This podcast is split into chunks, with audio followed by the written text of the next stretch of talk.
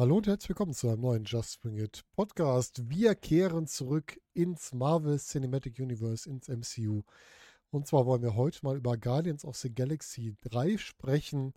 Mein Untertitel lautet heute Ende mit Herz und Schmerz. Ich glaube, das trifft es relativ gut. Und ihr wisst, wenn ich über das MCU spreche, hole ich mir immer jemanden dazu, der nochmal deutlich mehr Ahnung hat, weil er die Comics nämlich kennt. Denn ich habe heute wieder den Andy Jackson dabei. Hallo Andy. Hallo Volker und vielen Dank für die Einladung. Ich bedanke mich immer, weil dass man überhaupt über so ein Thema sprechen kann, ist für mich schon ein Segen. Ähm, wunderbarer Film und äh, der Titel trifft es sehr gut. Also ein sehr passender Titel von dir, Volker. Man muss dazu natürlich sagen, erstmal für alle, die hier hören, ihr denkt bitte dran, bei uns ist vollständiger Spoiler-Talk. Wir reden über alles, was wir gesehen haben. Wir vergessen auch Sachen dabei, aber wir reden zumindest über alles, was uns so einfällt. Und, und mit Absicht, wie immer, wir haben ja immer so ein bisschen Zeit zwischen Film und das hier drüber sprechen. Ich mache das ganz gerne, weil mir, mir ist das so, wenn ich direkt nach dem Film drüber spreche, fällt mir gar nicht mehr alles ein. Und das muss ich erst so ein bisschen setzen. Hast du das auch? Also bei mir ist es halt so, wenn ich direkt über den Film spreche, nachdem ich ihn gesehen habe, dann bin ich emotional sehr beeinflusst. Und Mhm. ich mag es auch, ein bisschen Zeit zu haben, nochmal die Emotionen runterkommen zu lassen und dann über das Ganze zu sprechen, weil manchmal sind dann Filme, die ich wirklich gut finde, vielleicht doch nicht so gut und Filme, die ich wirklich schlecht finde, vielleicht doch nicht so schlecht. Mhm. Und ähm, das ist immer gut, das mal so ein, ein, zwei, drei Tage oder so sacken zu lassen. Ja, ist wirklich gut, mal sagen zu lassen. Ich habe zwar auch immer wieder Filme, wo ich sage, ach, der, den guckst du ja nochmal an, vielleicht war der gar nicht so schlecht, dann merke ich, oh doch, war er. Aber das ist halt nun mal manchmal so. Ja. Äh, wie stehst du denn eigentlich generell zu den Guardians? Also, bevor der Kinofilm Guardians of the Galaxy in die Kinos kam, habe ich von den Guardians of the Galaxy nicht viel gehalten. War eine absolute Randgruppe im Marvel-Universum, was die Wichtigkeit der Geschichten anging. Jetzt hingegen muss ich sagen, dass die Guardians das beste Team im MCU sind. Also, wenn ich mir die Trilogie anschaue von dem und die mit der Trilogie der Avengers vergleiche, also ist schon, also ist schon fast gleich auf. Ob- Wobei beide hatten ein Problem, dass der zweite Film nicht so sonderlich dolle war. Aber Mhm. jeweils mit dem dritten Film, ich, ich sehe Infinity War und Endgame als ein Film. Ich wollte gerade sagen, ne? Wollte ich noch fragen, ob du die wirklich zusammenfasst. Ja, ist ja eine Geschichte. richtig ist einige, also das sehe ich schon als einen Film und da muss ich sagen, äh, das ist schon ein Kopf-an-Kopf-Rennen. Ne? Also wenn man mir jetzt die Pistole auf die Brust setzt oder ich muss ein, ich muss eine Antwort geben, weil das Schicksal des Universums da auf dem Spiel steht, würde ich Avengers sagen, aber auch wirklich ganz knapp. Ja, bin ich bei dir. Mhm. Weil der Film ein bisschen, auch ein bisschen weitgreifender ist, vielleicht. Hier der Guardians of the Galaxy 3 ist in einem kleineren Kosmos und Avengers umfasst ja noch viel mehr. Ja. Ja, du hast schon gesagt, die anderen Guardians-Teile, ich muss auch sagen, der zweite Teil mit, mit Ego, mit dem äh, lebenden Planeten von Kurt Russell gespielt, der war okay bis gut, aber der kam nicht an den ersten ran und an den dritten erst recht nicht. Nee, auf jeden Fall nicht. Also ich fand, der war wirklich okay. Er war nicht so schlecht, wie viele ihn machen, aber es war jetzt kein. Also der erste Guardians, der hat doch einfach wegen dem Soundtrack eine Menge ausgelöst Hm. und das hat er ja auch.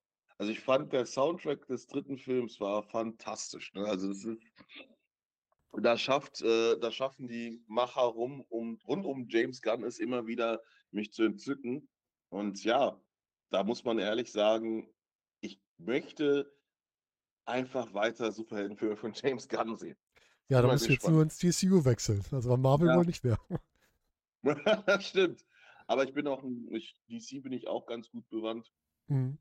Ähm, zwar nicht so sehr wie mit Marvel, was die obskuren Charaktere betrifft, aber Flash habe ich gerne gelesen, Batman, ja, Superman war okay, es gab Geschichten, die waren gut und die Justice League, also und die Teen Titans. Also man merkt, also ich war einfach wirklich ein Comicbook-Nerd. Ja. Ja, Superman geht es mir ähnlich. Ich fand Superman immer so ein bisschen ganz nett, aber die coolsten waren halt eher so Batman und sowas, ne? Aber Superman irgendwie nicht. Weiß ich auch nicht. Genau, es ist also Superman. Ja, sag ruhig, Entschuldigung. Habe ich schon mal erzählt, dass ich mir als Kind mal als Batman verkleidet habe? Ich weiß gar nicht, ob wir darüber schon drüber gesprochen haben. Lang, lang ist Ich her. Ja, da haben wir drüber gesprochen, weil ich mich als Zorro verkleidet habe. Ah, stimmt. Ich habe mich als Zorro verkleidet. Äh, äh, fand, fand ich auch super.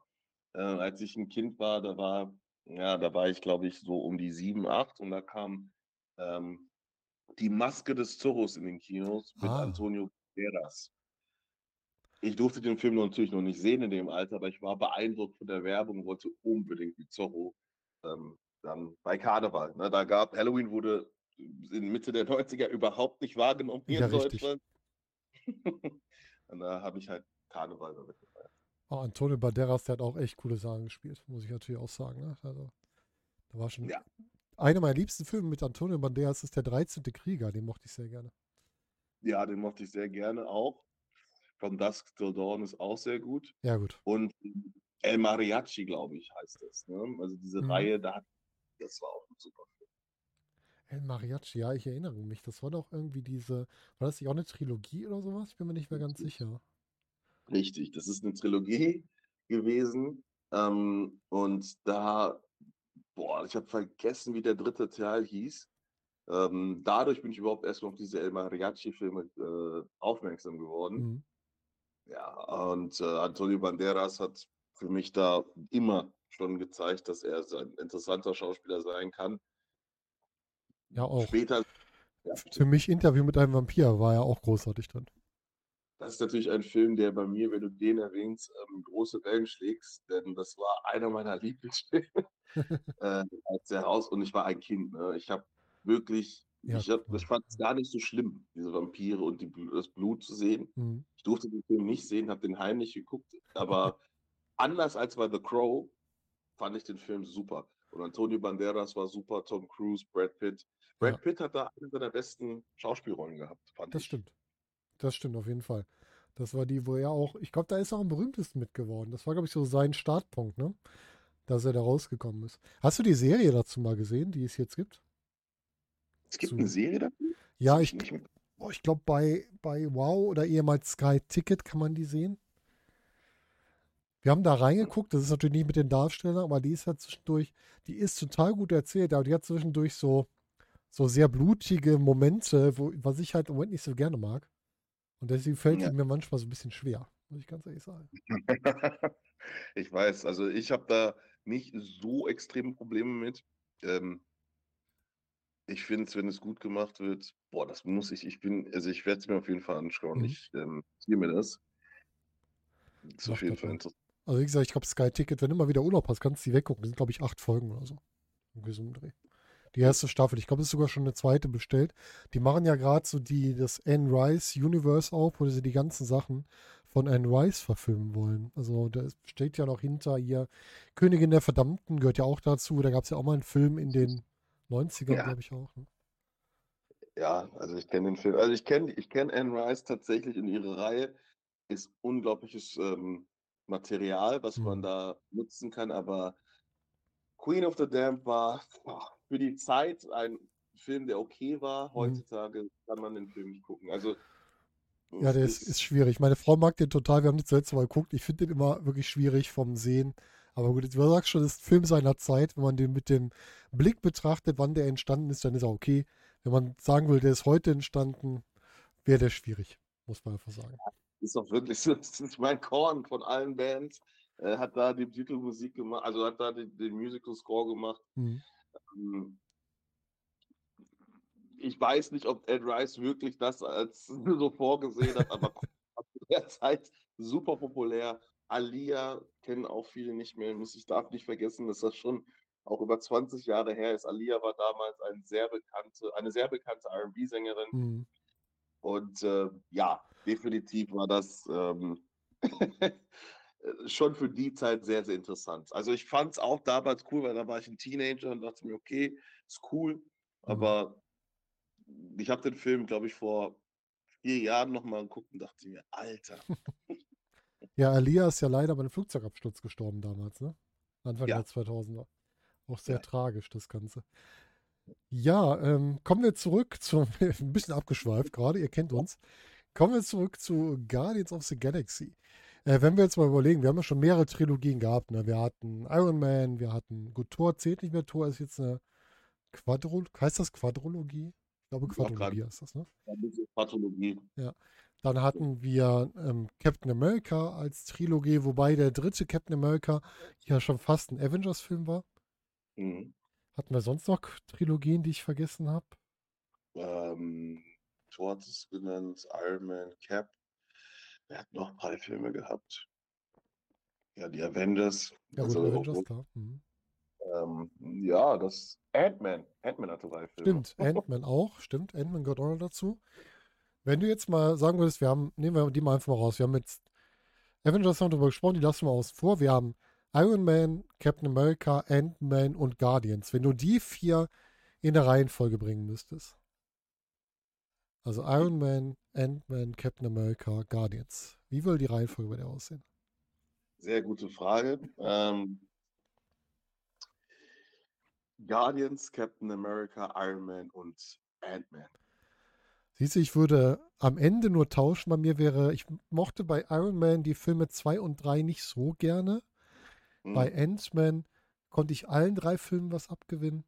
Und gut, Captain America ist natürlich alleine durch den, durch den dritten Teil großartig und auch der zweite, der ja mal ein ganz anderer Stil war, der war klasse. Es war, glaube ich, einer der besten MCU-Filme bis jetzt, der Winter Soldier. Ich wollte gerade sagen, der zwei, also der Winter Soldier muss ja auch lobend erwähnt werden. Das ist, glaube ich, der beste Mhm. Film eines Einzelheldens im MCU gewesen. Also, was da alles passiert ist und Mhm. Obwohl du weißt, es ist ein Superheldenfilm und irgendwie muss das Happy End kommen, ich war mir am Ende nicht mehr sicher. Die haben mich so gut, so gut äh, geleitet, dass ich mir gedacht habe, gut, die könnten jetzt diese Geschichte noch damit reinführen. Mhm. Und dann kann Captain America auch umkommen bei dieser Geschichte. Und das haben sie sehr, also ich fand auch ähm, äh, Robert Redford Mhm. damit gespielt ähm, als Pierce. Das war auch, das war super. Also Das stimmt. das zweiter Platz. Ja. Also Iron Man kann, kann man, also ich fand halt Ant-Man hat mich auf ganzer Linie enttäuscht. Hast du mehr von erwartet, ja? Also von der Gesamt, also ich bin einfach, ich werde mit Ant-Man nicht warm. Also es ist, der, der dritte Teil war gut, aber auch wegen Kang, the Conqueror. Ähm, aber die, also ich, ich mag einfach das Heldenkonzept nicht. Das ist nichts für mich. Ja, gut, ist ja vollkommen okay. Man muss ja auch nicht alles mögen. Dafür haben wir eine Auswahl. Das ist ja das Schöne. Ja. Muss ich ja sagen. Ja, und zurück zu den Guardians. Ich finde, die Guardians sind hier wirklich der rundeste Film, weil was ich bei denen, oder das rundeste Trilogie, was ich bei denen so mag, die führen im dritten Film so vieles zu einem Ende. Das heißt, sie finden für jeden Charakter sein eigenes Ende in diesem Film. Ja. das mag ich sehr gerne. Ja, das ist treffend auf den Punkt gebracht. Ich fand, ich weiß gar nicht, was ich zu Guardians sagen soll. Ich finde, mh, die Leute, die die ganze Zeit über das MCU gemeckert haben, ja, da kann man schon eine Berechtigung für finden, aber im Grunde ist, äh, gibt es wieder die Möglichkeiten, wenn man die Sachen vernünftig macht. Ich kann auch Marvel ein bisschen nicht nachvollziehen, dass das, was sie an Materialien haben, äh, nicht wirklich gut genutzt wird, habe ich manchmal das Gefühl. Es wird Mhm. zu sehr ein Fokus auf die Avengers aufgebaut. Und das ist in den Marvel Comics so, das sind, sorry, aber das ist das Team, wenn ich mal so die Hierarchien der Teams mir anschaue, das ist das Team, was wirklich gar keine Wichtigkeit hatte früher. Eigentlich fehlen Was? doch, ganz oben müssten doch eigentlich die X-Men und die Fantastic Four stehen, wenn ich das richtig im Kopf habe. Richtig, das hast du richtig im Kopf. Das sind die X-Men und die Fantastischen Vier oder Fantastic Four, wie du gesagt hast. Und die Avengers waren immer, die hatten auch gra grauenhafte Geschichten, äh, Mhm. muss ich ganz ehrlich sagen. Ähm, Kang war super. Äh, dann hat es, Thanos ist zum Beispiel gar nicht so ein klassischer Avengers-Gegner, sondern eher ein Gegner des Marvel-Universums als solches gewesen. Kang war deren Erzfeind und deshalb bin ich da gespannt, was sie machen. Aber sonst ist die Geschichtenwelt der Avengers recht dünn gewesen. Ähm, die Fantastischen Vier waren die Pioniere halt und haben sehr viel reingebracht. Und die X-Men, das ist, da ist noch Gold zu holen. Ne? Also wenn die Geschichten rauskommen, da ist noch Gold auf jeden Fall liegen.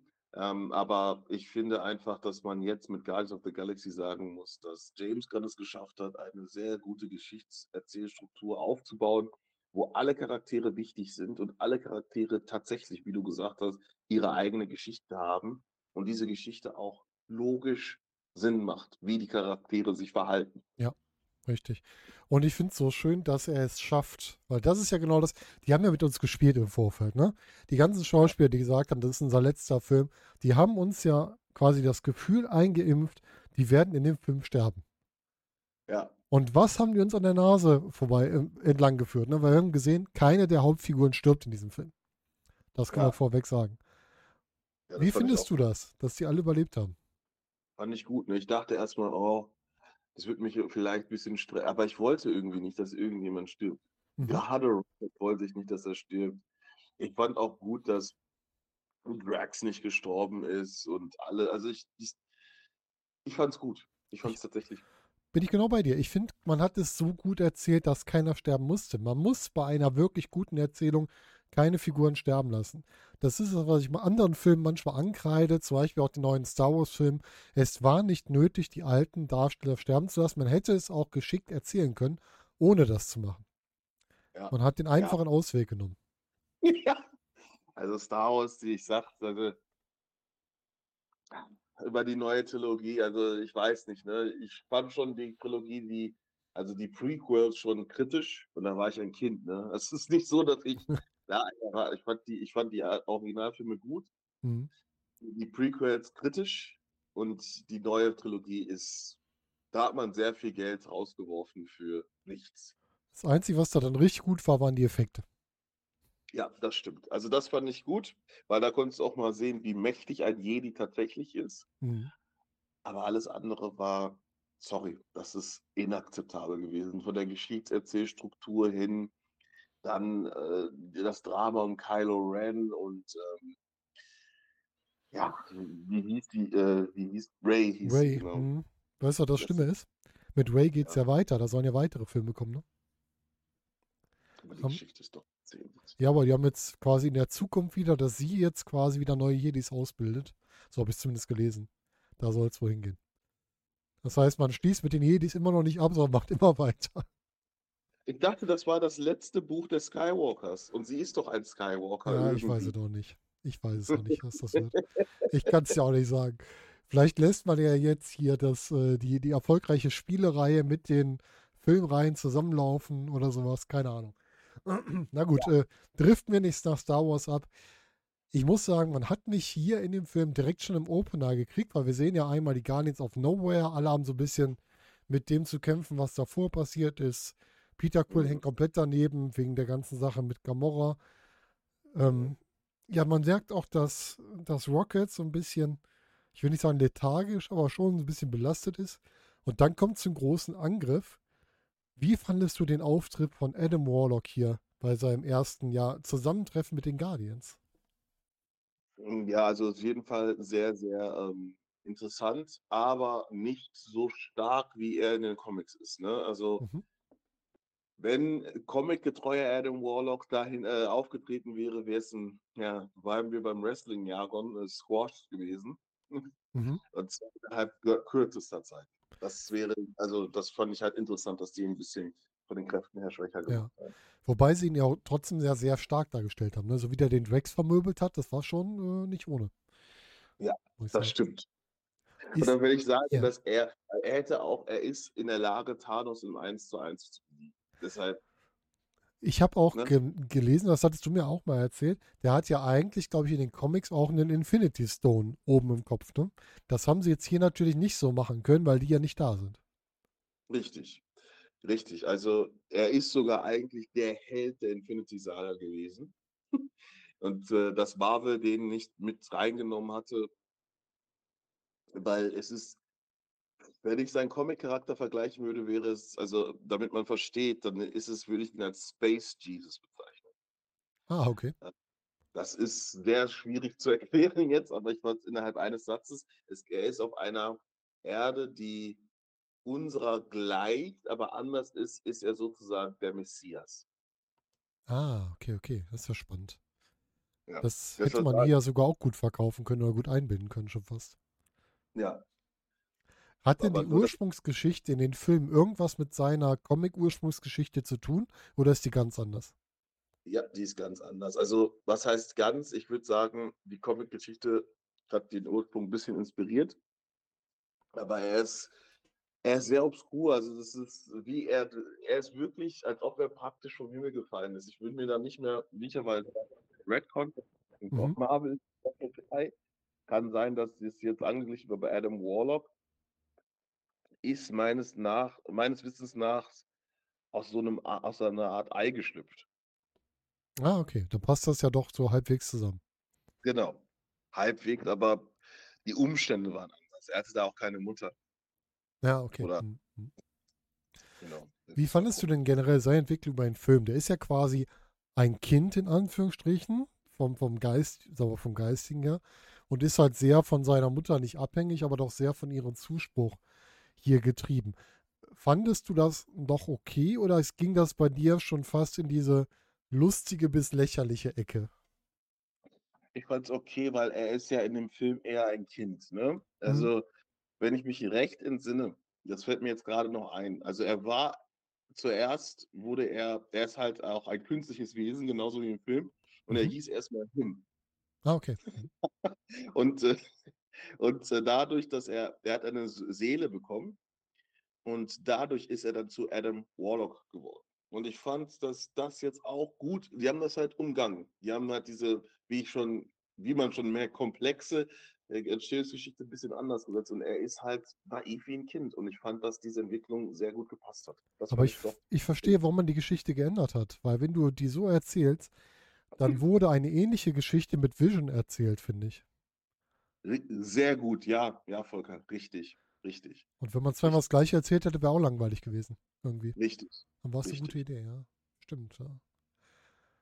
Ja, ich fand Warlock an sich auch nicht lächerlich, das war das Gute. Sie haben den schmalen Grad geschafft, dass er immer noch bedrohlich ist, aber er ist halt so ein Befehlsempfänger noch in der Situation, bis dann ihn auch das Schicksal packt und dass man das mit in den Film reingenommen hat, das finde ich ziemlich gut, dass er halt nicht nur so eine stumpfe Bedrohung ist, so ein Handlanger, sondern auch seinen Schicksalsmoment kriegt, wo er seine Mutter verliert und dann sich auch wandelt oder das dann seine Entwicklung vorantreibt. Fand ich sehr gut gemacht. Mhm, ich auch. Das Ja, was- so. Was Mhm. macht er? Er verletzt Rocket sehr stark. Die wollen den eigentlich heilen mit so einem, wie nennen die das? Med nicht Medipack, irgendwie anders. Ähm, das fand ich sehr interessant, diese Technik, die die da anwenden wollten. Und dann finden die heraus, dass der Rocket so einen, ja, so einen Killswitch im Herz hat. Total gut aufgebaut, um in die Gesch äh, Geschichte abzuspringen. Ja, fand ich auch. Also, vor allen Dingen dieses mit dem Skill also, ich fand das mit dem, ähm dass wie Rocket da verletzt worden ist, ähm, auch schon sehr dramatisch, weil man da auch noch mal die Bredouille von Peter Quill gesehen hat, dass der halt alles versucht hat, äh, jetzt auch nicht noch seinen, wie er selbst sagt, besten Freund zu verlieren, ne? Mhm, genau. Das hat ihn halt auch aus seinem Loch geholt, dass er dann gesagt hat, er wird jetzt alles geben, damit sein, sein bester Freund überlebt. Und das finde ich auch wirklich, wirklich klasse, auch diese Charakterisierung aller Figuren, die halt jetzt mit dieser einen Figur verbunden werden und alle auch diese verschiedenen Emotionen mit ihm verbinden. Auch das hat man schön dargestellt. Ja. Und in dem Zusammenhang hat man für mich Mantis hier eine viel größere Rolle gegeben, weil die ist für mich so ein bisschen sehr, sehr starke emotionale Anker hier in dem ganzen Film. Ja, Mantis ist definitiv sehr positiv aufgefallen. Mantis ist ja auch ursprünglich eher in den Avengers-Geschichten, ähm, bekannt als Celestial Madonna. Ähm, äh, das hat damit zu tun, dass sie ein Kind gebären soll, was das mächtigste Wesen der Welt wird. Und deshalb wollte Kang the Conqueror Mantis zu seiner Ehefrau machen, aber die Avengers haben versucht, ihn halt aufzuhalten, was ihnen gelungen ist. Und man merkt halt, dass jetzt Mantis mehr ähm, in diesen Forderungen kommt. Ich weiß nicht, ob sie dadurch aufgebaut wird, um auch diese Geschichte, die ich jetzt gerade mit Kang wiedergegeben habe, dass das da eine Connection hat oder ob das einfach dem geschuldet war, dass man gemerkt hat, dass sie ein interessanter Charakter ist. Weil ich fand wirklich auch die Interaktion ähm, mit ähm, Nebula sehr, sehr interessant. Und Mhm. auch Drax. Ja, weil sie auch so ein bisschen, sie war ja bis jetzt immer so eher so die Nebenfigur, die halt immer reagiert hat. Und diesmal agiert sie ja ganz oft. Sie nimmt ja auch ganz oft Drax zum Beispiel in Schutz gegenüber anderen, wo man halt auch merkt, dass sie da halt eine emotionale Verbindung aufgebaut hat. Also die Entwicklung ist schon, schon schön gemacht, muss ich sagen. Das stimmt. Du hast gerade schon die anderen angesprochen. Wir können ja mal ein bisschen durchgehen, bevor wir gleich zu Rocket kommen, weil das ist ja die Hauptgeschichte. Mhm.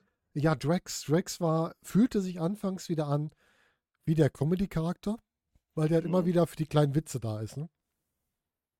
Ja, ich fand Drax, aber ich finde bei Drax, und da muss ich auch Dave Batista loben, Drax ist unheimlich, ähm, er, ist, er ist zwar dumm, so wie Vance es sagt, Mhm. aber er ist unheimlich sympathisch durch seine Einfachheit, sagen wir es mal so. Und ich finde, dass ähm, seine Geschichte auch sehr gut erzählt worden ist, dass er sozusagen jetzt seine Familie gefunden hat. Und generell muss ich wirklich Batista loben, denn er hat die verschiedensten Emotionen sehr gut über Drax wiedergeben können. Also ich muss jetzt ganz ehrlich sagen, wir haben jetzt schon mehrere Wrestler gesehen, die ins, in den Filmbereich gegangen sind. Äh, Dwayne Johnsons Rock, klar, der hat seinen Weg gemacht. Wir haben John Cena und Batista jetzt ziemlich nah zusammen. Und ich finde Batista deutlich besser als John Cena. Ich habe zwar Peacemaker noch nicht gesehen, wo Cena sehr Mhm. gut sein soll, aber ich habe zuletzt Fast and the Furious 9 gesehen, was ich äh, jetzt nicht zwingend empfehlen würde, weil das mir zu abgedreht ist. Aber ich finde, Ja. Batista ist einfach besser darin, wie du schon sagst, verschiedene Emotionen noch darzustellen. Das ist wahr, ich muss lachen wegen The Fast and the Furious. Hast du ihn auch Ähm, gesehen?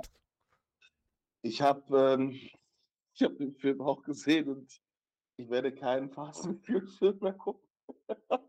Gegen Fast and the Furious wirkt Guardian of the Galaxy relativ realistisch.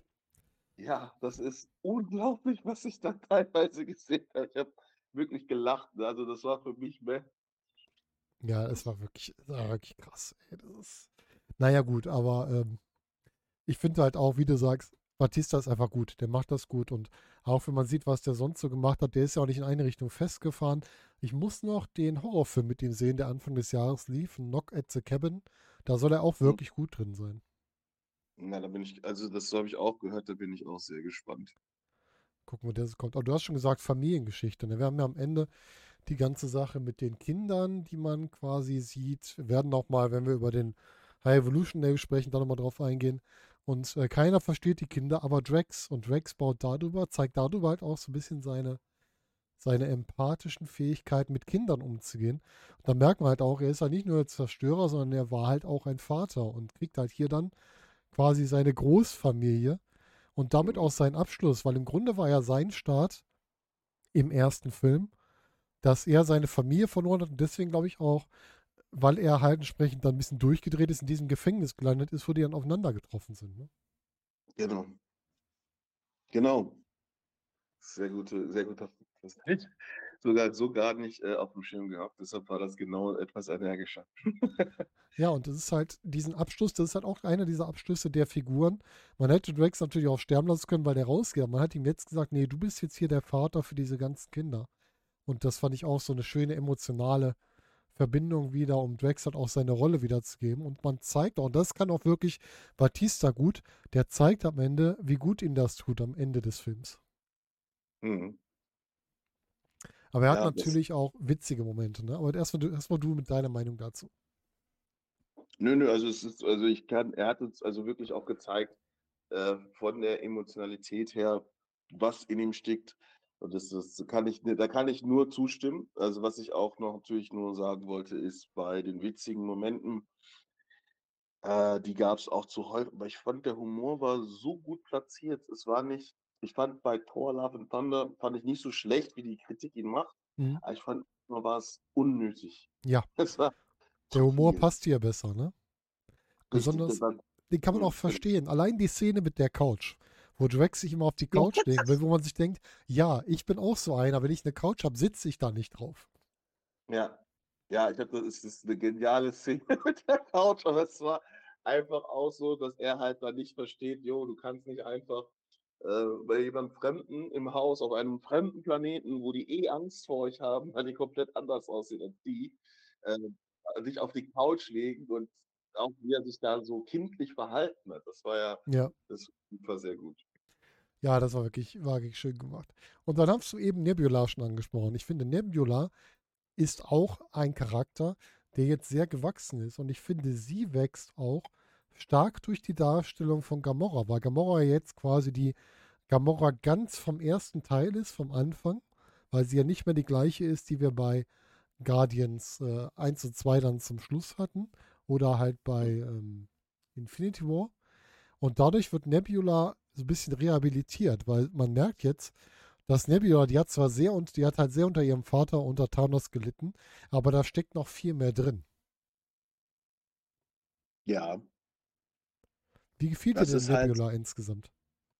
Nebula gefiel mir sehr gut. Also, das wollte ich auch, also sie ist halt sehr gereift, ne? Sie ist ja schon durch die letzten Filme gereift. Sie hat auch ihre Schwester, das muss man ja auch nicht vergessen, dass sie auch ihre Schwester verloren hatte, nachdem sie sich langsam so äh, angefreundet hatten. Und ähm, ja, das war für mich schon gut, wie sie dargestellt worden ist. Und dass sie halt immer so ein, ja, sie ist halt manisch-depressiv, ne? Das ist ja auch verständlich nach ja. all dem, was passiert ist. Klar. Und deshalb ist es immer so negativ, aber Mantis hat das auch angesprochen.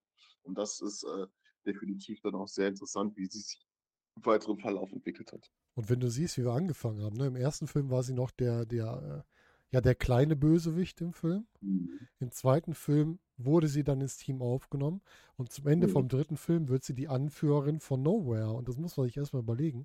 Diese Entwicklung von einem Charakter, der sich auch wirklich vom Verhalten her entwickelt, das musst du erstmal schaffen in der Trilogie. Mhm. Ja, es, eigentlich ist es genau das, was man sich wünscht bei der Trilogie, weil man ja sehr viele Filmstunden hat, damit man solche Entwicklungen sieht. Wie schrecklich wäre es, wenn Michael Corleone sich nicht entwickelt hätte in den drei Part-Filmen. Ja, richtig. Also das ist, das, ist, äh, das erwarte ich. Ne? Das ist schade, dass wir das mal so hervorheben müssen, weil es keine Selbstverständlichkeit mit sich bringt äh, heutzutage. Ich sage nur Ray, ne? Star ja. Wars, ich muss es nochmal erwähnen. Ähm, aber äh, ja, das ist, Nebula ist fantastisch, also ist super gut. Aber deshalb hat es mir auch mit Gamora, das würde ich auch nur kurz zu Gamora sagen, mhm. das hat mir sehr wehgetan, ähm, wie Peter damit umgehen musste. Es ist ja wirklich, das ist, also es ist wirklich so, jeder, es muss jetzt nicht jetzt wie äh, solche kosmischen Ausmaße haben, aber jeder kennt das, wenn er in einer langjährigen Beziehung war und die Person und es kommt eine Trennung, weil das ist das, was Dieter durchgemacht hat, der Trennungsschmerz. Egal, ob es durch den Tod ausgelöst wird oder einfach, weil die Person eine andere Person wird. Und das ist nämlich das, was Gamora geworden ist. Sie ist sie, aber sie ist eine andere Persönlichkeit, die nicht mehr mit Peter zusammenpasst. Und das zu akzeptieren, wie das gemacht worden ist, fand ich super. Ja, das auf jeden Fall. Allein die Entwicklung von, von Peter ist da klasse. Und ich finde es auch schön, dass man hier nicht den typischen Hollywood-Weg genommen hat, dass sie am Ende dann doch wieder zusammenfinden, sondern dass man gesagt hat, sie finden zusammen, aber auf einer eher freundschaftlichen Ebene jetzt, wo man, wo sie vielleicht auch am Ende so ein bisschen miteinander flirten, aber es ist halt nicht mehr dieses, was es mal war. Das heißt, es gibt eine Entwicklung aufeinander zu, aber nicht mehr auf der gleichen Ebene. Und das finde ich wirklich schön, dass man da mal den anderen Weg genommen hat, der nicht so typisch Hollywood ist. Ja, fand ich auch. Das meine ich ja damit. Ist ja realistisch. Also ja, da kann ich ein bisschen aus meinem eigenen Privatleben erzählen, dass wenn man eine solche Trennung durchmacht, ähm, es ist ja nicht so, dass man die Person zwingend hasst, aber es ist einfach so, dass das, was ist, nicht mehr, also das, was war, nicht mehr ist und man sich dann in der Zukunft ähm, begegnen kann und sagen kann, hey, es war mal was, aber man hat sich weiterentwickelt und man kann sich mit einem Lächeln begegnen. Ja, genau, das ist es. Und ja, das, das, ist schön ist, erzählt worden. Da hast du vollkommen recht, bin ich ganz bei dir. Also das ist halt dieses Erwachsenwerden vom Marvel-Universum. Ich fand das, also das ist einer der wirklich, wenn es um Charakter-Stories äh, geht, war das einer der besten Marvel-Filme mit Abstand. Ja, total. Und noch dazu ist, dass Gamora so eine zweischichtige Figur, weil die hat halt einmal die Geschichte da gehabt mit den anderen und die hat nebenbei, finde ich, so gefühlt unseren Platz ein bisschen eingenommen, weil die hat so reagiert, wie ich auf diese Leute reagieren würde, die ich nicht wirklich kenne wenn dann so ein Dragster so ein Spökes macht, dann guckt die ja manchmal so richtig verständnislos und fragt sich auch, was ist hier los? Und ich glaube, wenn du die gar jetzt nicht kennst, würdest du genauso reagieren. Ja, natürlich. Gerade bei, gerade bei Drax, weil der einfach auch nicht versteht, ähm, gewisse menschliche Sachen nicht versteht. Ja, das hat man auch mit ihr schön dargestellt. Ich finde aber auch schön für sie, sie kriegt ja auch ihren Arc. Man denkt ja die ganze Zeit, sie ist so eine Einzelkämpferin. Aber am Ende sieht man, dass quasi die Revenger jetzt ihre Familie sind und auch wie herzlich sie da empfangen wird. Und das hat man auch schön gemacht. Mhm. Fand ich auch, hast du recht. Also auch da schöne runde Sache draus gemacht, dass man da zum Ende hinkommt, dass sie da ihr, ja quasi auch ihren Arc kriegt und ihre Familie kriegt. Ja, Mhm. über Warlock haben wir schon gesprochen, Mantis haben wir eben angesprochen. Gut ist wahrscheinlich die Figur, die so am, am wenigsten äh, der große, die große Entwicklung hat, aber auch schöne kleine Sachen. Nämlich einmal gut ist halt die Pflanze, die immer wächst. Das finde ich ganz schön. Er steht halt für die Weiterentwicklung im Laufe der Filme. Mhm. Und ich finde ganz witzig die Idee, gut als trojanisches Pferd zu benutzen. Ich du- finde, Ja, ruhig. ja, das war super, aber ich fand, er hat auch äh, diese Emotion, als er dann, also was ich super fand, war, dass wirklich er mit uns gesprochen hat, wir ihn verstehen konnten. Mhm, mhm. Wie hast du das denn gedeutet? Spricht er jetzt unsere Sprache oder verstehen wir jetzt seine? Wir verstehen jetzt seine, wir sind jetzt Teil seiner Familie geworden. Genau, Also so es ist- auch.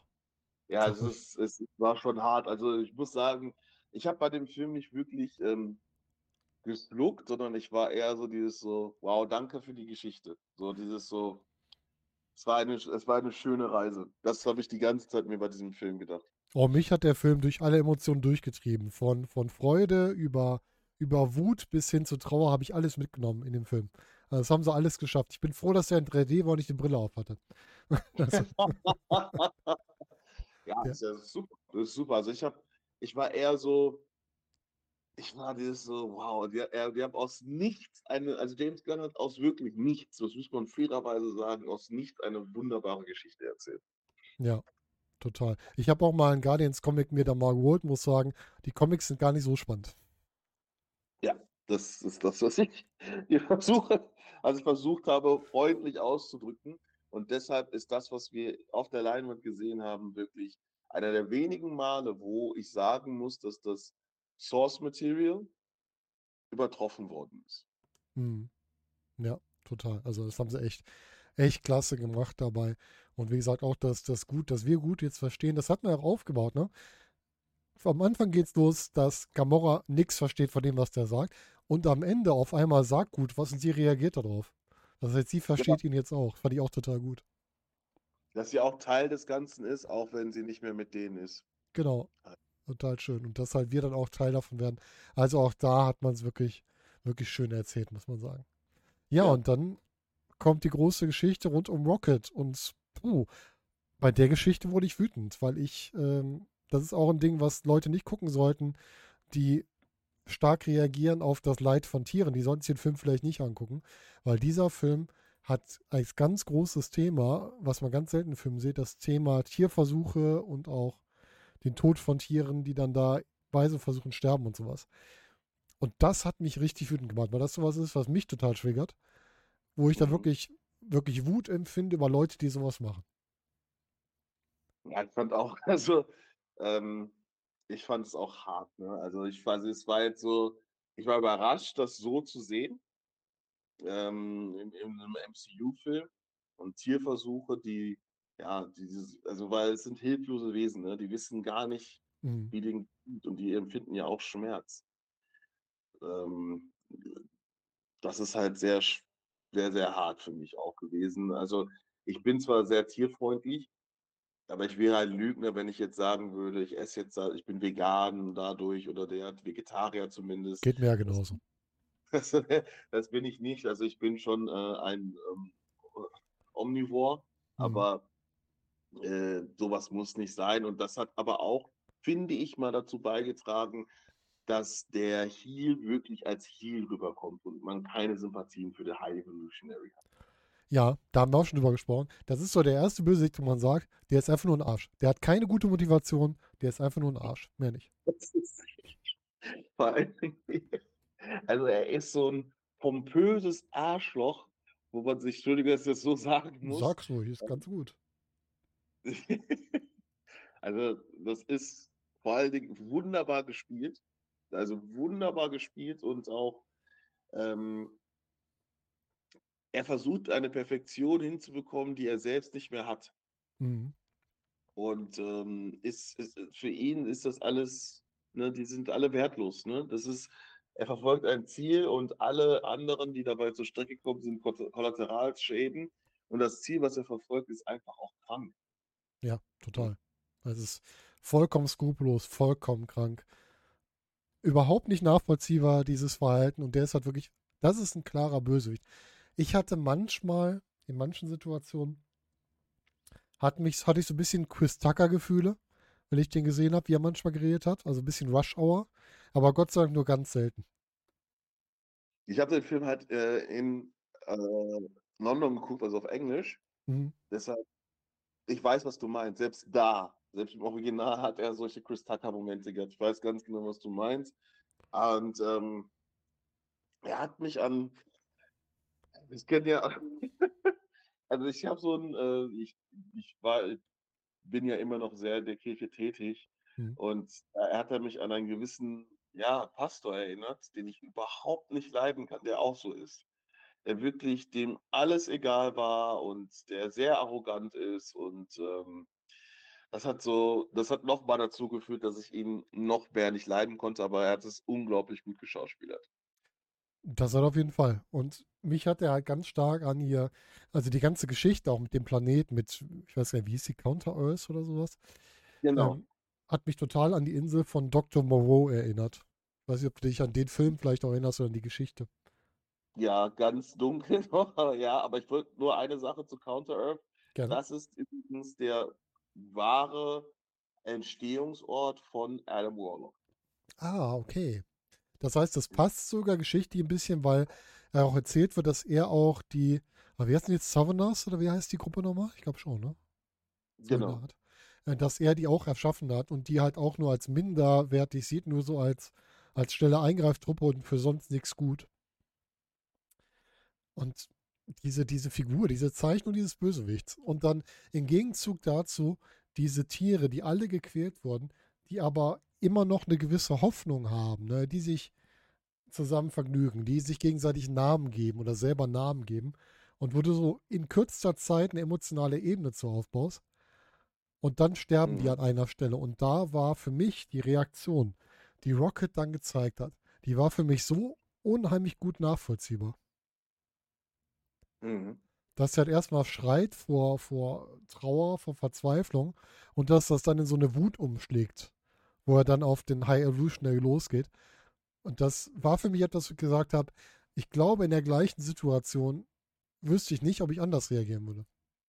Ja, natürlich nicht. Wenn du, wenn dir was versprochen wird und dann hörst du, dass du nur kollateraler Schaden bist und du eliminiert wirst, also ja, das ist natürlich, da wäre jeder, äh, selbst Gandhi wäre da ausgerastet, mhm. ne, dass die Existenz eigentlich nur dazu diente, den nächsten Schritt zu gehen. Aber auch diese Intelligenz, die Raccoon dann gezeigt hat, ist ja dann auch nochmal so schade. Man hat alles für nichts. Die Existenz ist komplett sinnlos. Und das hat natürlich, dass das Wut hervorbringt, würde ja auch bei uns Wut hervorbringen. Ja, natürlich. Ne? Es gibt ja nur zwei Wege, entweder absolute Verzweiflung oder Wut. Das sind die beiden Wege, die du eingehen kannst, wenn du so eine sowas erfährst quasi, ne? Genau, also das ist ja genauso, wenn jemand dir jetzt sagen würde, du bist Teil einer wirklichen Truman-Show. Alle Menschen, die du kennst, sind Schauspieler. Ja. es ist nicht real. Äh, da wäre wär ich. Und, und du wirst bald sterben in der nächsten Staffel, weil das mehr Quoten. Ja. Das ist, das ist klar. Das ich, ne? ja. Ja, und dann hast du halt auch das alles über den Film so gut erzählt, dann kommst du in eine Schlussphase, die nochmal alles wirklich auf den Höhepunkt treibt. Allein die Situation, wo Rocket dann da drin ist, wo die ja die Kinder retten und wo er dann mhm. auf die Käfige trifft. Mit den ganzen mhm. Tieren. Und da hat er sich selbst akzeptiert. Er hat sich da als Raccoon akzeptiert.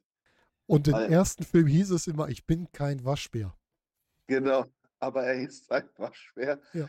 Und äh, einfach ein genetisch perfekter Waschbär oder verbesserter, was heißt verbessert? Ne? Also er wurde missbraucht und ähm, da ist aus ihm etwas geworden, was natürlich sehr, sehr über dem normal ist, aber er hat auch alle, alle Waschbären versucht zu retten. Fand ich auch super rund. Also James Gunn hat wirklich als ob er die Trilogie von Anfang bis Ende genauso geplant hat und den Plan so durchgezogen. Ja. Und Rocket halt hat was, was er ja immer bezweifelt hat. Der hat ja immer gesagt, er ist nur irgendein, irgendein Experiment. Aber er war aus allem, was der Evolutioner probiert hat, war er der Einzige, der sich wirklich weiterentwickelt hat. Alles ja. andere hat sich zwar körperlich entwickelt, aber keins seiner Wesen hat sich geistig weiterentwickelt. Und er ist der Einzige, der sich wirklich entwickelt hat. Das heißt, er war immer was Besonderes und nie nur irgendein Experiment. Ja, aber das ist ja das, was ähm, der High Evolutionary ihm gesagt hatte. Ne? Und puh, das, wenn ich darüber wieder nachdenke, so was, ähm, wie traurig das war, dass er da seine Gefährten verloren hat und wie sie vor allen Dingen auch starben. Mhm. Armer Mann. Dieser Rocket Raccoon. Ja, total, total. Und ich finde halt auch schön, dass er dann sagt, ähm, ja, ich will die Tiere alle retten. Das war ja sein Ziel dann auch, weil sie hatten erst gesagt, sie retten die höheren Wesen. Das war ja wirklich so eine Aussage, die gemacht wurde, ne? die höheren Lebewesen. Und am Ende des Films heißt es dann, es gibt keine höheren Lebewesen, denn alle Lebewesen sind gleich wichtig. Das war auch eine schöne Botschaft, die hier rauskam. Naja, also ich, ich, warum ich lache, ist, wenn, wir, wenn ich sowas sage oder wir und wir essen Fleisch, werden sich einige ja, Zuhörerinnen oder Zuhörerinnen denken, ja, Leute, ne? Wie wichtig sind denn die Tiere für euch? Aber ich sage immer so, ja, alle Tiere sind wichtig, aber jedes Tier hat auch seinen Nutzen. Auch das müssen das die Leute sich aber genauso gut fragen, sind dann die Artikel, wenn ich jetzt irgendwie mir ein Palmöl oder sowas hole und dann überlege, wie die Leute da auf den Plantagen arbeiten, ob das der richtige Weg ist, muss man dann auch hinterdenken. Das ist ja auch eine Sache, ne? Super. Super. Ich sage es auch immer wieder so, dass wir gerade in der westlichen Welt von einem Luxus leben, ne, der auf Kosten anderer basiert. Das ist, muss uns bewusst sein. Und ich glaube, vielen ist das einfach nicht bewusst. Ja, richtig. Unser Luxus. Es gibt einen bösen Satz, der mal, ich weiß nicht, wer es gesagt hat, mal gesagt, westlicher Luxus ist auf Blut aufgebaut. Ja, das ist aber leider absolut wahr. Ne? Also das ist, äh, wir haben Sorgen über Dinge, die andere Menschen gerne hätten. Ja, die hätten gerne einfach nur sauberes Wasser und jeden Tag was zu essen, zum Teil. Ne? Und wir haben Steine im Magen. Und das fand ich halt, äh, das fand ich halt so schön, dass Rocket da, nachdem er nochmal auch durch dieses Koma, in dem er lag, nochmal mit seiner Geschichte konfrontiert worden ist, da wieder gemerkt hat, okay, ich werde diesmal alle Tiere retten, weil sie waren genauso wie ich. Oder sie sind genauso wie ich. Und ich werde es nicht zulassen, dass die wieder als, ja, Kollateralschäden gesehen werden. Mhm. Ja, das stimmt. Jetzt habe ich noch eine Frage an dich. Wir haben ja den Angriff vom High Evolutioner dann gegen Rocket, aber Rocket, da merkst du ja wieder, der ist ja ein entwickeltes Wesen. Das ist ja ein schlauer Superheld, ne? Denn der wusste, dass er irgendwann auf den trifft und hat irgendwie in seinem Anzug was installiert, was ihm dann schützt gegen, deren, gegen seine Kraft. Da merkst du wieder diese Intelligenz von Rocket. Aber dazu mal die Frage, ist der High Evolutioner da relativ ähnlich zu Kang? Kommt seine Kraft aus dem Anzug oder hat der übermenschliche Kräfte? Das ist halt eine Frage, die wieder eine sehr gute Frage ist, denn ähm, der High Evolutionary ist wieder in den Comics ganz anders. Ah, okay. Ähm, natürlich ist es halt so bei dem High Evolutionary, dass er nicht aus, also er ist jetzt nicht wie Kang aus der Zukunft. Ähm, ich muss mal kurz überlegen. Ne, er ist halt jemand, der auch durch Experimente an sich selbst Superkräfte gehalten hatte. Mhm. Und ähm, deshalb ist es halt so, dass er ich, er nicht so wie Kang ist. Kang hat keine Superkräfte. Kang ist eher mit Iron Man zu vergleichen als mit Ö oder Dr. Doom. Ja, genau. Kang hat ja seinen Anzug, der so hoch entwickelt ist, dass er dadurch die ganzen Sachen kann. Das hatten wir genau. ja beim, beim äh, Quantumania Podcast, genau. Genau, und The High Evolutionary hat durch Experimente, die er an sich selbst ausge ausgeübt hat, äh, diese Kräfte erhalten. Ne? Und auch an Tieren. Also mhm. das ist auch in den Comics so, dass er ah, mit Tieren okay. Und parallel zu der Geschichte von Rocket haben wir ja auch noch etwas davor, das haben wir jetzt gar nicht besprochen.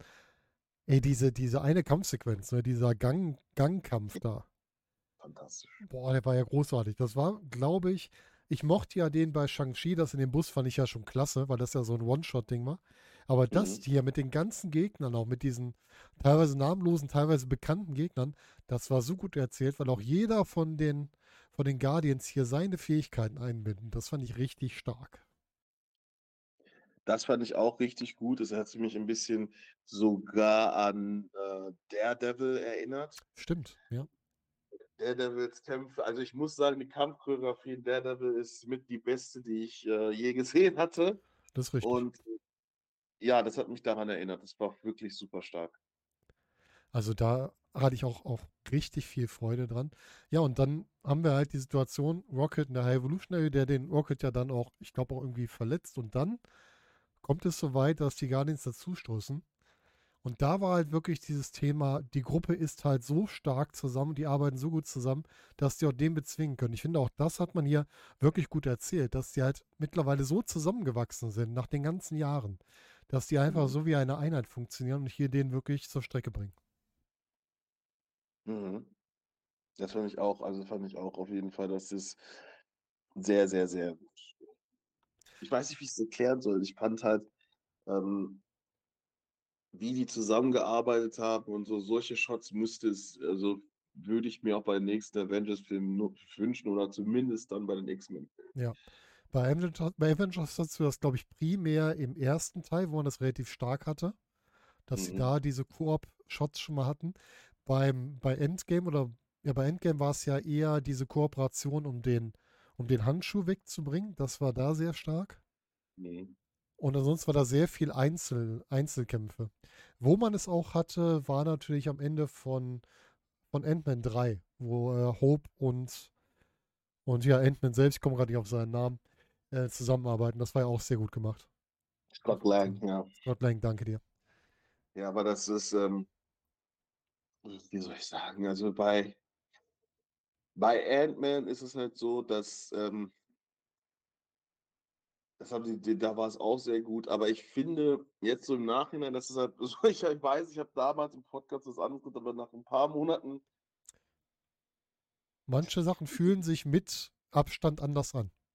ja, es fühlt sich, also wenn ich mir jetzt das gerade nochmal so vor Augen halte, gibt es doch einige Sachen, die mich da ziemlich gestört haben. Ant-Man hätte nicht gewinnen müssen, dürfen. Es hätte nicht passieren dürfen. Es hätte nicht passiert, weil es macht keinen Sinn.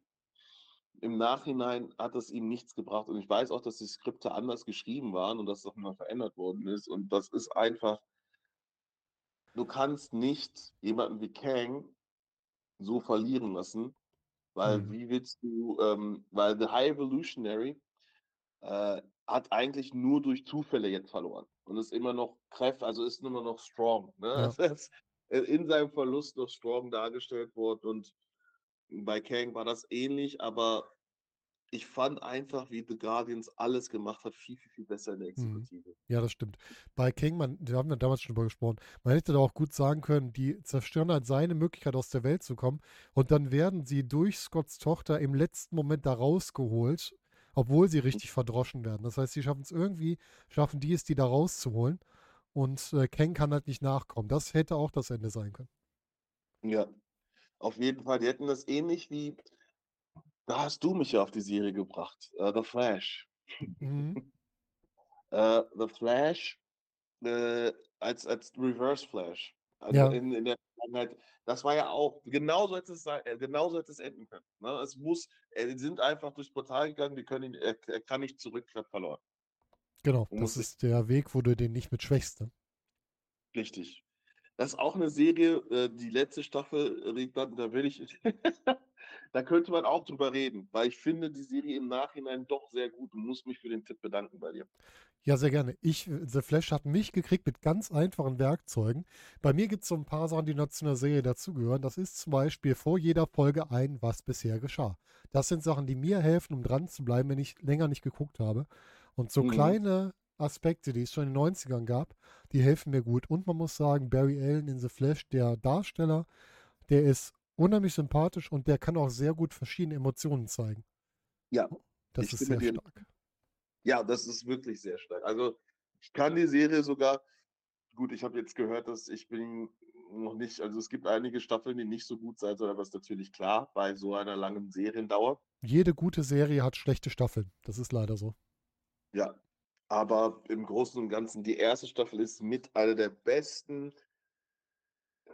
Fernsehstaffeln, die ich je gesehen habe. Ne? Ich war völlig Mhm. überrascht. Ich hätte nicht gedacht, dass eine Serie aus den Smallville-Universum oder Arrow-Universe so gut ist, weil ich von der Arrow, ich, ich halte nichts von der Arrow. Ne? Das liegt aber daran, weil es halt ein Batman-Abklatsch ist und ich das ärgerlich finde, weil die haben ja eigentlich die Rechte für Batman. Warum machen sie aus Green Arrow Batman? Ja, wir haben Arrow zwei oder dreimal versucht und sind nie richtig reingekommen. Also Arrow hat uns beide ja, meine Frau und mich überhaupt nicht gepackt. Mhm. Deswegen mhm. ist ja bei uns auch die Serie hinten runtergefallen. Das ist leider so. Wir haben es nicht geschafft. ja, aber, ja, aber ja. Ja, sag ruhig.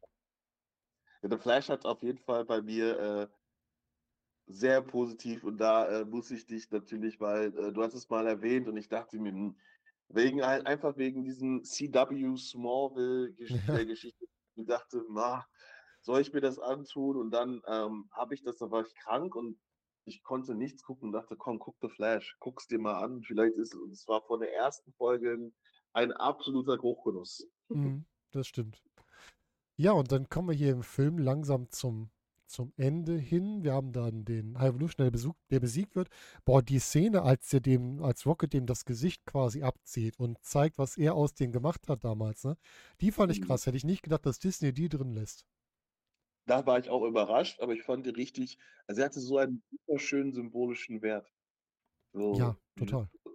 Ne, dass er überhaupt gar kein Gesicht hat, also dass er weit von einem perfekten Wesen entfernt ist und The Rocket, also dass er ihn damals dann so das Gesicht abgezogen hat, also, also ausgekratzt hatte, dass das schon bleibende Schäden hinterlassen. Das war für mich ähm, Gerechtigkeit.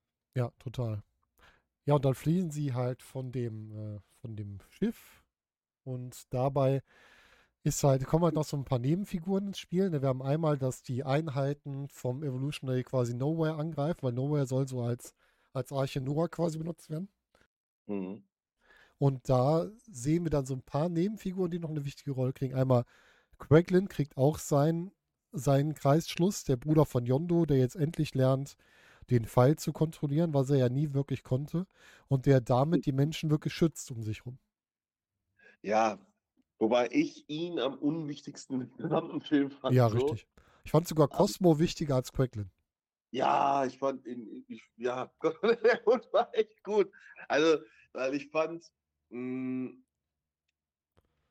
das ist nichts Besonderes, ne? Diese, diese Arc zu erzählen von ihm. Ja, richtig. Das, aber ich fand, ja, das ist aber schon richtig. Es war wirklich ein wirklich rundes Finale. Und der High Evolutionary ist ja auch nicht gestorben. Das fand ich auch zum Beispiel mhm. gut, dass er nicht gestorben ist. Man hat einen Bösewicht, Bösewicht gehalten, den man vielleicht immer brauchen kann, ne? Ja, weil dieses immer, dass jeder Bösewicht stirbt, das, hat, das war früher cool. Ne? Ich meine, äh, The Dark Knight hat davon geglänzt, dass der Joker nicht gestorben ist. Ja. Ne? Das ist, das ist finde ich, immer so ein super schlechtes, ähm, äh, das, das, da macht man sich die Arbeit leicht. Ja, ja? richtig. Und, und, und, zum Beispiel der Flash lebt davon, der Reverse Flash stirbt nicht. Er kommt immer wieder zurück mhm. und das ist halt eine sehr interessante Komponente. Ja, und so, das ist halt auch das Thema, wie gesagt, wenn wir schon beim Wrestling sind, du hast ja da auch Gegner, die du nie richtig besiegen kannst, die halt immer wiederkehren. Und irgendwann kriegst du halt dann den großen Sieg. Und so kannst du das ja auch aufbauen. Ja. Ja, also was, welche Fehde man da zum Beispiel aus der ECW für sowas, also als Beispiel wirklich nennen kann, ist ähm, äh, Raven vs. Sandman oder wenn wir ein bisschen aktueller bleiben und sogar in Deutschland, WXW, mhm. Alter gegen Ilya Dragunov. Ja, das war genau. auch, also das ist unsere definitive ähm, Wrestling-Serie. Walter gegen Ilya mhm. Dragunov. Und aktuell im etwas kleineren, aber auch in Deutschland war ja auch ähm, ein Levaniel gegen einen Tristan Archer. War ja auch so eine Geschichte, wo ja, Levaniel an dem gescheitert ist oder immer wieder von ihm aufgehalten wurde. Auch richtig gut. Ja, Richtig gut, richtig gut. Also auf jeden Fall. Also da hat WXW uns auch mit einigen Nuggets beschenkt. Ähm, wirklich, also das war, äh, das kann man anders regeln. Da hat sich Marvel, macht sich da immer wieder so, wie soll ich sagen, einen sehr einfachen Weg. Ja, und hier haben sie es mal richtig gemacht. Ich glaube, James Gunn hatte auch sehr viel Einfluss auf den Film und hat dann am Ende auch nochmal uns dieses, diese böse Szene gegeben, wo man dann denkt, Peter Quill stirbt jetzt doch noch am Ende. Aber da kriegen wir direkt den Arc für Adam Warlock, der jetzt quasi einmal gerettet wurde von den Guardians und mhm. jetzt hier sich revanchiert. Und da auch, der ist ja am Anfang des Films das aufgetaucht, innerhalb von zweieinhalb Stunden. dem einmal als Bösewicht darzustellen, dann sein eigenes Schicksal zu zeigen, wie er halt leidet, dann ihn retten zu lassen, damit seinen Gedanken zu ändern und ihn dann noch zu einem Helfer zu machen, als auch ein starkes Stück, das innerhalb von zweieinhalb Stunden zu schaffen, wo er als Charakter quasi neu auftaucht. Genau.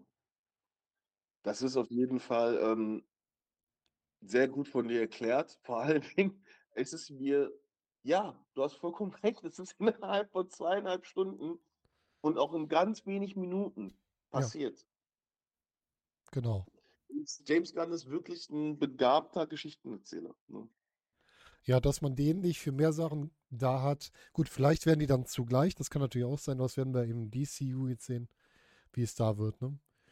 Ja, und am Ende sehen wir, alle haben quasi ihr, ihr eigenes Ende gefunden, wobei keiner stirbt. Wir haben, wie gesagt, wir haben Nebula, die jetzt Nowhere befehligt. Wir haben Drax, der auch mit bei Nowhere ist und sich da um die, um die Kinder kümmert und so ein bisschen der Familienvater hier ist für alles. Wir haben Rocket, der der neue Anführer der Guardians wird, was ich auch sehr spannend fand. Ja, es, äh, das ist definitiv äh, auch sehr spannend. Ich fand auch bei Rocket ähm, die Entwicklung super krass und ich würde am liebsten vierten Guardians gucken, aber ich weiß, es wird nicht gut. also, weil James Gunn die Geschichte nicht weitererzählt, da habe ich immer Angst vor. ja, dann, wenn, da, das, wenn das wechselt, ne? Mhm. Genau, und deshalb denke ich mir so, ja, es ist aber ein ambitioniertes Ende, mhm. wo du Angst hast. Man könnte die Guardians in so einem Ensemble-Film nochmal dazu holen. Das könnte ich mir vorstellen. Ja, das denke ich denke auch, dass die bei, spätestens bei Avengers äh, Secret Wars oder äh, Kang Dynasty äh, dabei hinkommen, aber das ist ja sowieso ein ganz anderes Thema. Ja, ja, richtig. Da müssen wir erst mal hinkommen. Ja, was haben wir noch? Gamora kehrt zu ihrer Familie zurück, da haben wir drüber gesprochen. Wir haben Mantis. Mantis hatte auch am Ende noch eine schöne Szene, dass die quasi auf die Monster treffen, die die am Anfang vom zweiten Teil bekämpft haben. Auf diese Tentakelviecher. Und mhm. Mantis bekämpft die nicht, sondern beruhigt die und holt die auf deren Seite. Das fand ich auch sehr spannend. Ja, die haben sie am Ende sogar noch begeistert. Also auf ihrer Seite im wahrsten Sinne des Wortes waren ihre Bodyguards. Ne? Ja, richtig. Das fand ich äh, richtig äh, gut. Und ja, ich, deshalb sage ich, es ist so gut erzählt, dass ich mir denke, boah, was ein Ende. Und ich könnte noch einen Teil gucken. Ich, das habe ich mir gedacht im Kino. Und das denke ich mir jetzt ein bisschen Abstand jetzt, so dass ich gerne noch mehr von diesen Helden gesehen hätte. Mhm. Von den Helden, die ich am Anfang gar nicht erstmal sehen wollte. Ja, es ist schon spannend, ne, wie man das geschafft hat, das so zu drehen. Das muss ich auch sagen. Und wie, wie findest du denn diese neue Guardians-Gruppe jetzt, die man da noch gezeigt hat? Wir haben ja Rocket als Anführer, wir haben Quackland drin, wir haben natürlich jetzt ähm, Groot drin. Groot ist ja mittlerweile ein Mammutbaum geworden. wir haben Cosmos the Space Dog und wir haben so, ich habe es jetzt mal das Chup Chup Girl genannt, die noch mit dabei ist. Wie findest du die neue Konstellation da? Also ich sag mal so, ähm, Chup Chup Girl. Kennt man die Figur? Gab es sowas schon mal? Die hat ein bisschen was von den Fähigkeiten, sieht das ein bisschen aus wie die von Captain Marvel, aber ich weiß nicht so genau. Ja, also sagt mir noch nicht, aber ja, ich finde, also wie soll ich sagen, diese Gruppe, die jetzt da entstanden ist, ja, das kann sehr interessant werden, aber natürlich muss Star-Lord, also ich finde, Star-Lord ist schon, muss Teil der Guardians of Galaxy sein. Mhm. Irgendwie schon. Und das Lustige ist, Peter Quill ist sogar erst durch die Filme richtig. Ja, es ist, James Gunn hat etwas Unglaubliches geschafft. Das, es gibt nur ein paar Erzählstränge, wo sowas passiert ist. Harley Quinn zum Beispiel. Mhm. Gab es in den Comics vorher nicht. Ähm, und ist dann Teil des Batman-Universums geworden, weil es einfach so gut gepasst hat. Ne? Und äh, ja, deshalb muss man schauen, dass, dass es, es wird auch mit Rocket wäre interessant zu sehen, was da passiert, aber ich, ich habe mich lag schon mal falsch bei den Guardians. So auf dem ersten Link ist es okay, jetzt nicht super interessant. Man merkt, ich bin kein Fan von Crackland. äh, aber ich glaube, James Gunn oder wenn die das dann da weiterführen wird, das könnte schon durchaus inter ähm, sehr interessant werden. Ja, das ist halt, bei Craig hat man immer das Gefühl, wenn man die Hintergründe kennt, das ist ja der Bruder von James Gunn, der das spielt, ne? Ah, Und das wusste ich gar nicht. Das ist ja schon Gunn, ich glaube, er ist zumindest der Bruder, auf jeden Fall irgendwie verwandt wird er sein. Und ich, Mhm. ich finde ihn jetzt als Figur auch nicht so spannend. Der hat halt so seine Rollen. Ich finde die neue Gruppe relativ klein, in Anführungsstrichen. Mir hätte es auch gereicht, wenn man gesagt hätte, Rocket und Groot sind jetzt quasi allein unterwegs und dann bilden sich vielleicht nochmal neue Guardians oder Starlord kommt irgendwann wieder dazu. Das hätte für mich auch gereicht. Sagen wir es mal so. Mhm. Ja, aber Starlord ist wieder zu Hause. Da wird nämlich der gesamte Kreisschluss gemacht. Anfang des ersten Films wurde er entführt und jetzt kehrt er wieder heim zu seinem Großvater. Ja, das fand ich auch sehr interessant mit dem Großvater. Vor allem Mans hat da auch nochmal dazu geführt, dass er da nochmal einen anderen Blickwinkel hat. Mhm. Mal schauen, ne? Die haben ja am Ende Cornflakes zusammen gegessen. Das ist auch sehr, also sehr, sehr interessant gewesen. Ja, und dann wurde eingeblendet, Star-Lord wird zurückkehren. Also jetzt ist die Frage, kriegen wir nochmal, dann vielleicht doch nochmal Guardians? Kriegen wir einen eigenen Star-Lord-Film? Oder was erwartet uns da am Ende? Schwierig zu sagen. Also an jetziger Stelle auch mit dem ähm, Streik der Autoren, Ja, das ist eh Ähm, schwierig, ne? ja, ist schwierig zu sagen. Also was jetzt passieren wird, äh, ich glaube, und da wirst du vielleicht, ich glaube, dass die DCU das MCU ähm, überholen wird. Das ist das, was ich, ich weiß, es, es, es scheint aus dem, aus dem, ähm, aus dem Thema herausgerissen ist, aber nein, es geht mir einfach aus, aus folgendem Fakt. Wir wissen nicht, wie sich vieles jetzt entwickelt bei Marvel. Mhm. Äh, wir wissen nicht, wie die, mit Star-Lord, ich denke, dass sie da eher auf der Avengers, wird wieder Teil der Avengers sein, das ist meine Idee. Aber wenn du da so eine Lücke hast und das nicht geschrieben wird, und jetzt kommen vom DCU ganz viele Filme raus, ähm, da könnte es nochmal ein Shift geben. Auch äh, Blue Beetle, ich, hast, kennst du, hast du da den Trailer gesehen? Ich habe den Trailer gesehen, der ist ja irgendwie von jedem etwas, oder Blue Beat, ne? Genau. Blue Beetle ist oh, eine Mischung aus Iron Man, Green Lantern, das alles mit drin. Spider-Man ist ein bisschen mit drin geführt, vom, Charakter. Genau, genau. Deshalb, das ist, das sind alles so Sachen, wo ich mir denke, Star-Lord will return, aber wann und in welchem Ausmaß? Und äh, ja, da muss Marvel schauen, ne? weil Star-Lord muss im Kontext der Guardians mit eingebracht werden oder er wird ein Avenger, weil ich sehe sonst nicht, wo er sonst auftauchen kann. Also Solo schwierig. Ich wüsste auch nicht, was man da groß erzählen will. Gut, ich bin jetzt auch nicht so tief drin wie andere, aber irgendwie weiß ich nicht, was da jetzt kommen soll. Aber vielleicht wirklich im Rahmen der Avengers, vielleicht hast du recht. Ja, wenn wir jetzt mal auf unser Filmranking gucken. Ich habe vorhin noch gesagt, wir hatten letztes Mal noch, hatten wir beide noch Spider-Man auf Platz 1, wenn ich mich recht erinnere. Hat Spider-Man den Platz gehalten oder hat Guardian Spider-Man vom ersten Platz gekickt? Wie sieht das bei dir aus? Guardians ist auf Platz 1. Bei mir genauso. Also Guardians ist der, wir haben vorhin schon drüber gesprochen, für mich der rundere Film, weil er mehr, ich mag diese Verbindung vom ersten zum letzten Film, wenn du Geschichten, die am Anfang passiert sind, am Ende zu Ende erzählst.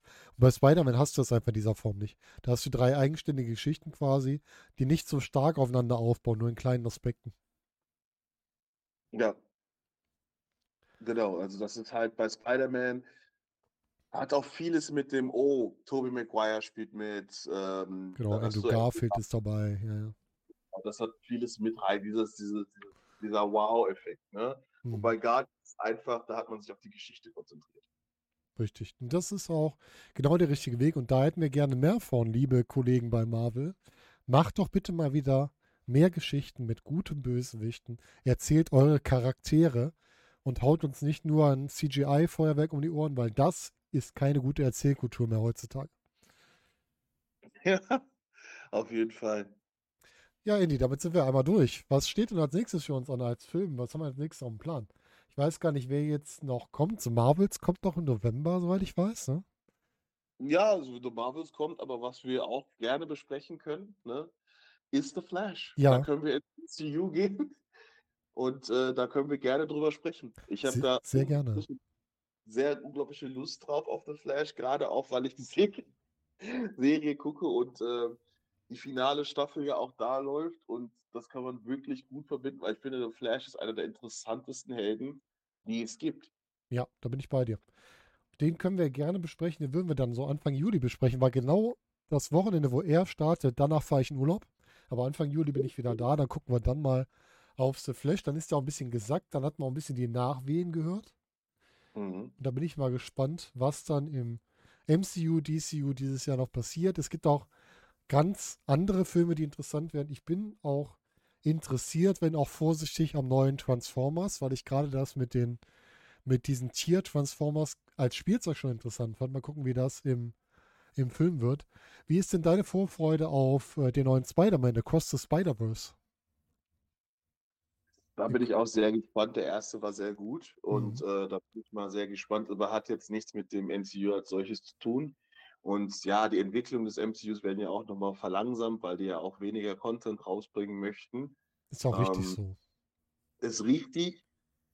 Wenn das Content gut wäre, was sie in dieser äh, Zeit jetzt rausgebracht hätten, dann wäre der Backlash gar nicht notwendig gewesen. Es gab ja von den Serien gab es vielleicht zwei, die ich aber wenn ich das wieder vergleiche mit dem, was ich so ansonsten an Serien gucke, dann sind die Disney Plus Serien echt mau. Ja, die waren Vergleich, teilweise nicht so gut, das stimmt. Hm. Genau, im Vergleich zu dem, was man sonst an Serien so schaut. Ne? Ja. Und da muss man sich ja mit messen können. Daredevil war zum Beispiel eine Ausnahme. Daredevil ist auch eine Serie, die ich jemandem empfehle, der gar nichts mit Aber Daredevil war auch eine Netflix-Serie und keine Disney Plus-Serie noch, ne? Richtig. Das ist ja das. Also von der, welche Serie würdest du denn, als vielleicht noch als abschließende Frage, ähm, da frage ich dich mal, welche Serie würdest du denn äh, weiterempfehlen, von, äh, wenn jemand überhaupt gar keine Lust hätte auf Comics und auch von den Disney Plus Serien? Von Disney Plus Serien, ähm, wenn man so einen Quereinstieg braucht über Sachen, die man mag, würde ich WandaVision nehmen, weil da kriegt man so ein bisschen aus dem Sitcom-Bereich, kann man da reinkommen. Ja. Ansonsten, wenn man auf, auf gute Charaktere und Charakterentwicklung steht, würde ich Loki nehmen, glaube ich. Mhm. Oder vielleicht auch noch, obwohl die Serie eigentlich von der Figur her, die Figur fand ich gar nicht so spannend, aber die schauspielerische Leistung fand ich großartig, Moon Knight. Ja, ja, ja, ja. Ich muss dir in allen, allen Punkten zustimmen. Das ist, hätte ich auch so. Wonder Vision wäre tatsächlich das, was ich sagen würde, ist, ist auch gut so an sich. Ich hätte das Einzige, was ich geswitcht hätte, wäre Moon Knight gegen Loki. Mhm. Weil Moon Knight ähm, das mit der situativen Persönlichkeit sehr interessant rübergekommen ist. Ich finde das ja. sowieso ähm, ein sehr gutes Erzählmedium, wie man auch an dem Film, oh, wie hieß der Film nochmal? Mit äh, Mr. Glass, also ähm, der, ach, der, der erste, dritte, der zweite war ja Split mit der Persönlichkeitsspaltung, meinst du den? Genau, Split. Der dritte war, hm, äh, der zweite fand ich fantastisch. Split. Ja, genau. Und äh, der erste war ja auch ganz. Mit James McAvoy, mit ähm, ja, Professor X aus den, ja. aus den letzten X-Men-Filmen. ja. Da schließt der Kreis wieder. Ja. Und auf welche Serie ich, in die ich Hoffnung lege, ist Secret Invasion. Da bin ich gespannt drauf. Die kommt ja auch Ende Juni. Gucken, wie die wird. Da, ja, da werden wir natürlich auch drüber sprechen. Auf jeden Fall. Ich habe ähm, sehr, ich, ich habe äh, verhaltene Vorfreude, also da muss wieder was Gutes kommen vom MCU, ja. weil ich habe auch mein Disney Plus bis dahin erstmal suspendiert. Mhm. Und sollte ich merken, dass es wieder nur für eine Sache, also wenn nicht, nicht so toll ist, werde ich es auch nur dafür machen und dann wieder äh, unsubscriben. Aber ich, ich denke, dass dass jetzt mit Bob Eiger auch äh, wieder da ähm, die Dringlichkeit an das MCU gegeben ist. Ey, Leute, wir brauchen Qualität, das, was hier gegen die letzten Jahre ging. Bin ich sehr gespannt, wie das ja. weitergeht. Und eine Serie komplett ab vom MCU, worauf ich mich wieder folge, ist die zweite Staffel von Star Trek Strange New Worlds, weil die erste Staffel war richtig gut. Aber da muss man mhm. dann wieder Paramount Plus haben, da bist du wieder beim nächsten Abo. Genau. Streaming-Dienste kriegt mir um die Ohren gehauen, das ist ja fürchterlich. Aber das Fass machen wir jetzt nicht mehr auf, sondern wir kommen ja langsam zum Schluss. Andy, danke, dass du wieder hier ausführlich mit mir über den Film gequatscht hast. Ja, es hat heute sehr großen Spaß gemacht. Wir hatten auch einen fantastischen Film als Material. Und ähm, da musste man nicht erklären, warum Sachen so oder so laufen. Mhm. Und äh, ich gut, ich, ich, konnte wirklich aus freier Brust den Film positiv hervorheben und sagen, das war ein Meisterwerk von im, im Sinne des, des MCU-Universums und gerne mehr davon. Danke für ja, die Einladung. Sehr gerne. Und damit wünschen wir euch allen noch einen schönen Morgen, Tag, Abend oder Nacht, je nachdem, wann ihr uns hier hört. Und ihr denkt dran, eure Meinung in den Kommentaren zu hinterlassen. Und damit verabschieden wir uns. Macht's gut, bis demnächst.